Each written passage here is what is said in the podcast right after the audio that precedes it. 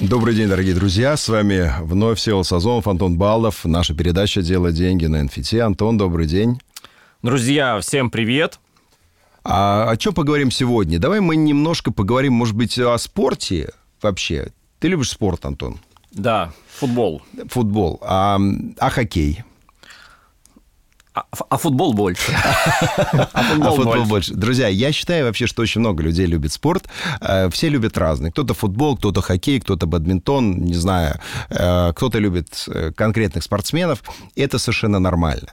И мы уже затрагивали немножко тему об NFT в области спорта, но мне кажется, что это тема, которая никогда не устареет, и нам всегда интересно смотреть, что же происходит, да, какие спортивные клубы, ассоциации, спортсмены выпускают свои NFT, почему они это делают, и почему болельщики считают для себя правильным купить именно NFT.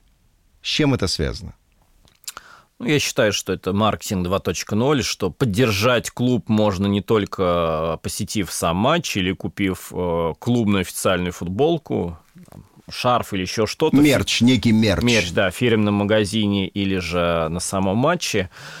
А, сейчас э, есть ограничения по передвижению между странами. Не все состоятельные люди из рубежа могут при, прилететь на стадион, посмотреть э, а, матч. Ну, например, россиянам необходимо сейчас в Британии пройти 5 дней э, карантина, просидеть, чтобы условно, ну, попасть на стадион. У меня, к сожалению, нет пять лишних дней э, просидеть где-то в отеле в Лондоне, чтобы посетить матч. Ну, или, может быть, я не настолько... А, там, Состоятельный. Не настолько, не настолько я большой болельщик, да, чтобы отдать пять дней жизни на это. Ну, в данный момент. Но я могу поддержать клуб, да, я могу вот а, прикоснуться условно к легенде. А, Барселона выпускает свои NFT, а, а, их NFT будут заключаться в 122-летней истории, да, и в этих NFT будут запечатлены одни из главных а, исторических фактов, да, что произошло. Поэтому мы считаем, что это один из ключевых моментов тоже в спорте, потому что ну, я вот мне даже кажется, и многие, да, даже не могут сказать, что популярнее в мире. Вот для меня два клуба самых популярных в мире. Это Реал и Барселона. Вот кто из них на первом, кто на втором месте, я так до сих пор сам не уверен. И один из самых популярных клубов в мире выпускает свои NFT, но это также говорит о том, что корпорации, публичные люди, мир принял эти технологии, начинает этим пользоваться. И я думаю, их NFT будут пользоваться огромной популярностью. Слушай, но они рискнули, они э, пошли с историческим моментом. А мы же понимаем, что, по сути, мир э, NFT – это мир молодых.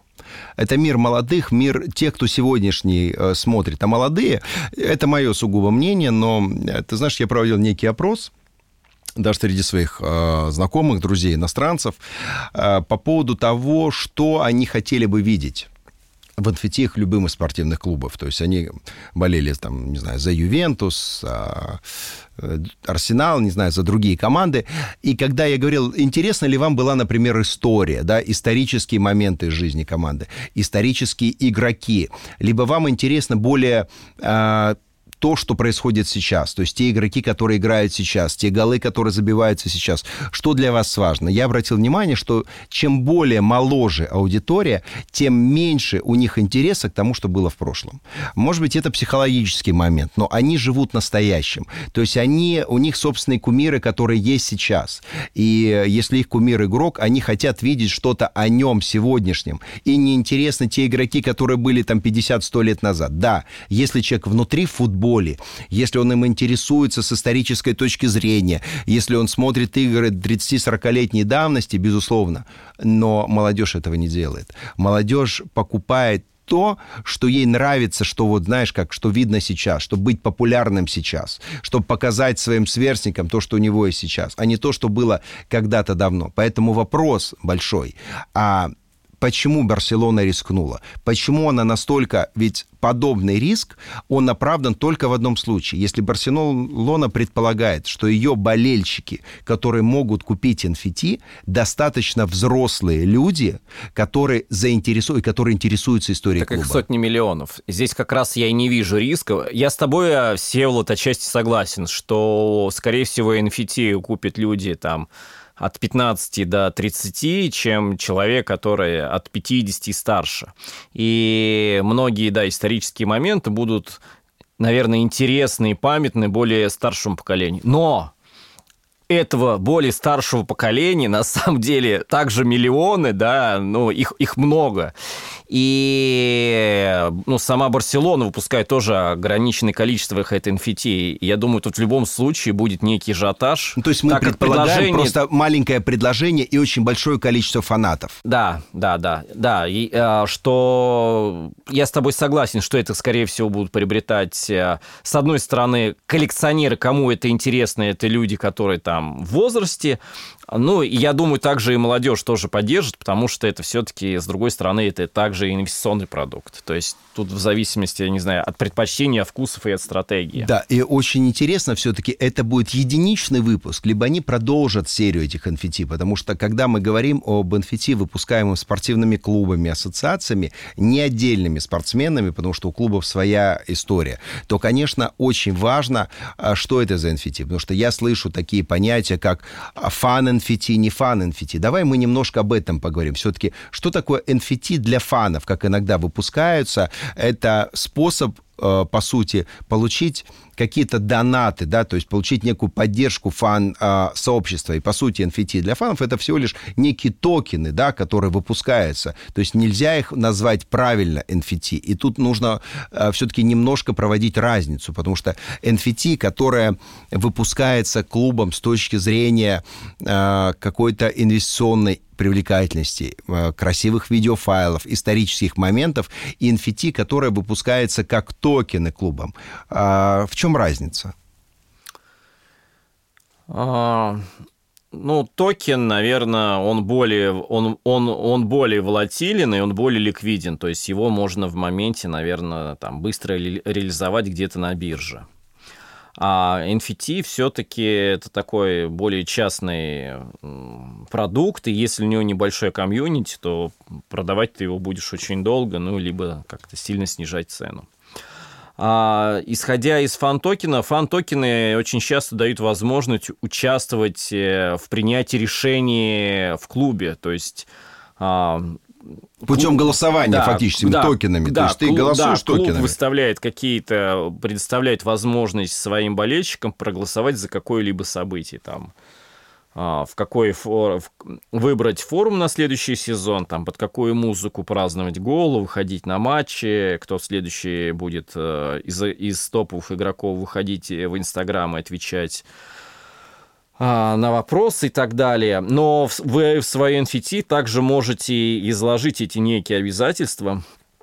То есть э, для меня NFT это вообще технология фантазии, отсутствие каких-либо ограничений. Ну, NFT это ваша возможность, вот что вы готовы предложить рынку. Другой вопрос, примет ли это рынок, но вы не должны себя ограничивать, и здесь чем экстравагантнее будет история, чем будет она сумасшедшая и ненормальная, тем, мне кажется, и рынок-то ее и примет. Можно ли сказать вообще о следующем, что давайте-ка все наши российские клубы, как вариант, будут выпускать свои NFT? Будет ли у них успех? Что ты думаешь? Все. Вот у нас есть клубы, там премьер-лига, первая лига, и все говорят, давайте, все, мы завтра выпускаем свои NFT. Но все же клубы выпускают свои клубные ман... май, ой, футболки, но я, к сожалению, не вижу там, чтобы кто-то ходил в футболках, я не знаю, там, ФК Кубани или там ФК Долгопрудного. Все в основном э, ходят в футболках.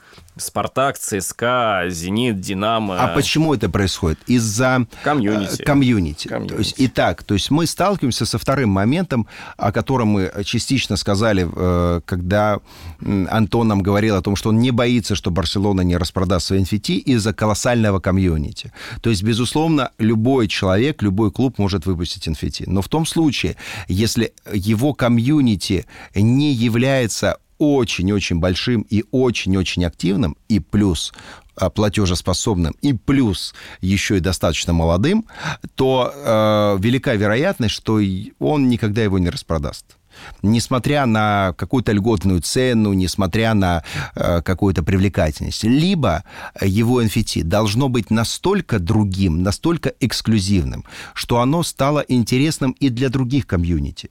Это второй вариант. То есть мы э, говорим о создании уникального продукта, который способен привлечь людей, даже голосующих за другие клубы. Но за счет своей уникальности люди захотят иметь его в коллекции, и будет создан рынок. И в этом случае мы сталкиваемся со второй моментом, когда NFT очень мало, а мы не можем сформировать большой рынок по продажам. Ну, выпустили там 100-200 NFT. Они должны быть настолько эксклюзивны, их должны быть известны всему миру, чтобы их, э, они продавались, допустим, как Unisox, а, либо как отдельные картины известных графических художников.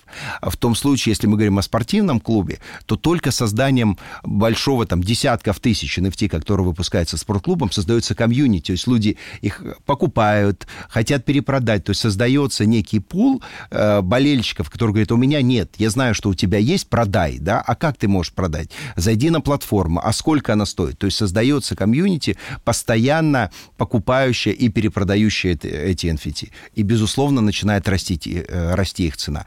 И в этом также есть очень-очень большая важность, потому что только в том случае, если мы видим, что э, мы создали уникальный продукт, мы создали продукт, рассчитанный на широкое комьюнити, комьюнити далеко не только в пределах одной страны, а мы видим, а, что успех, он неизбежен.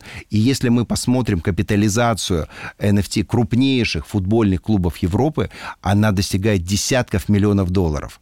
Ну, просто десятки миллионов долларов, и мы видим, что его рост там 100%, 200%, 300% от начальной цены. То есть реально рынок есть. Рынок перепродажи и покупки этих NFT.